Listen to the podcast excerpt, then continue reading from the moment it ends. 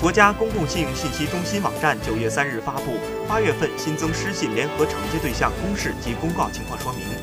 新增因严重失信行为而限制乘坐火车严重失信人二百四十七人。值得注意的是，高铁霸座男孙贺出现在黑名单中，被限制乘坐所有火车级别。按照规定，霸座男的行为属于扰乱铁路战车运输秩序且危及铁路安全，造成严重社会不良影响的。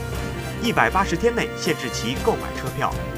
自九月三日发布失信名单起，公示期满及九月十二日后，高铁霸座男孙贺将在一百八十天内被限制购买火车票，